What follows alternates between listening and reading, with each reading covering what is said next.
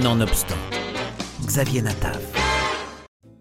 Vous connaissez, j'en suis sûr, les aventures de Tintin. Mais savez-vous qui a inspiré les personnages du Capitaine Haddock, de Rackham le Rouge ou de Nestor, les épisodes du Temple du Soleil ou encore les pastilles explosives de l'album L'Or Noir Eh bien, toutes ces révélations, et bien plus encore, se trouvent dans un livre ultra documenté sorti récemment de Bob Garcia, Hergé, Les Ultimes Secrets aux éditions Le Rocher l'auteur s'est penché sur la totalité des magazines auxquels Hergé collaborait et à la lumière des rubriques et des articles parus dans Le Petit Vingtième, Le Soir Jeunesse ou Le Journal de Tintin, environ 80 000 pages quand même, il relie toutes les aventures de Tintin, depuis Tintin chez les soviets jusqu'au Picaros, et révèle les sources qui ont inspiré le dessinateur.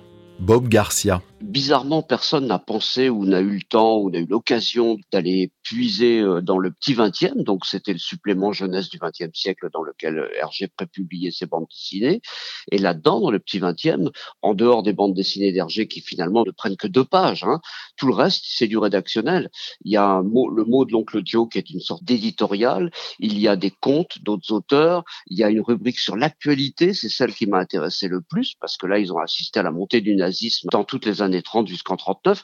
Toutes ces rubriques-là sont une mine d'or, une mine d'informations pour savoir ce qu'ils écrivaient à chaud au moment de l'actualité, ce qu'ils pensaient, comment ils décrivaient l'actualité. Et j'ai découvert ça, bon voilà, mon grand étonnement, je suis un petit peu tombé sur le sur l'océan pour rester poli de, de ce que j'ai découvert, quoi il devait avoir le dos mur, ce gars-là. Parce qu'il y a des moments où il produisait deux pages de Tintin, deux pages de Quick et Flup en même temps, et, il y a, et aussi en parallèle, encore Josette et Joko.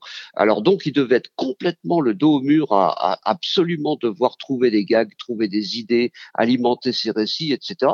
Donc, il piochait dans ce qu'il avait le plus proche de lui, c'est-à-dire effectivement le petit vingtième. Et comme ça, il a fait des emprunts à des, à des, des faits d'actualité, à des, des, des, comment dire, des morceaux de récits ses collègues, etc. Et il a remis tout ça dans son œuvre ah, de façon tout à fait géniale, il hein, faut bien le reconnaître. Mais enfin, il a quand même, euh, il a puisé énormément dans cette euh, base de données qu'il avait sous le coude, je dirais. Outre une relecture passionnante des albums, ses recherches dans les archives permettent à Bob Garcia d'en savoir plus sur les opinions d'Hergé sur de nombreux sujets comme la guerre, le racisme, l'antisémitisme, la religion, les femmes, etc.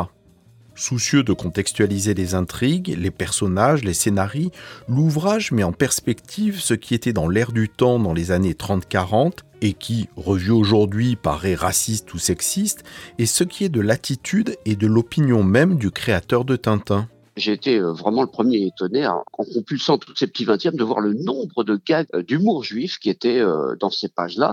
J'en ai épluché, répertorié au moins 50 ou 60. J'ai pas tout mis dans mon bouquin, bien entendu. Bah, j'ai épluché tout ça, puis je me suis rendu compte qu'en fait, il n'y avait pas de d'antisémitisme profond chez Hergé ni chez ses collaborateurs, mais d'un autre côté, il y a ce côté, euh, le juif, l'image du juif euh, euh, richissime, banquier juif, si possible américain, bien entendu, qui tire les ficelles de l'économie, qui met l'économie par terre, etc.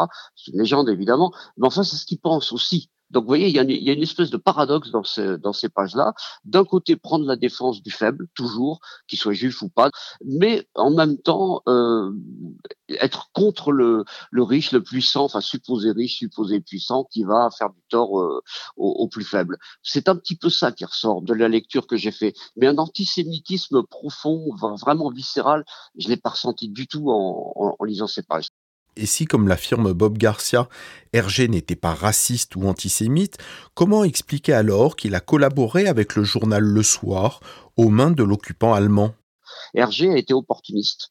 Et il a dit oui, bon, bah ok, je vais continuer à faire ça comme ça. Est-ce qu'il a été convaincu par les idées qui étaient prônées dans le, dans le soir? J'en suis pas très sûr. Donc Hergé a fait ce choix, pas par conviction, mais par opportunisme. Et quand il a compris que ça tournait vraiment mal pour les Juifs en Belgique, bah là, il a mis la tête dans le sable comme l'autruche et il a été euh, euh, faible, faut bien le dire, un peu lâche. Et il l'a dit lui-même, il l'a avoué lui-même après coup. En tout cas, s'il y a déjà de beaux et de bons ouvrages sur la documentation d'Hergé, le livre d'aujourd'hui va manifestement beaucoup plus loin, révélant combien l'auteur de Tintin est une véritable éponge, s'imprégnant de son époque et de son milieu. Un livre passionnant qui permettra à chaque lecteur de se faire sa propre opinion sur les critiques qui existent encore sur l'œuvre d'Hergé.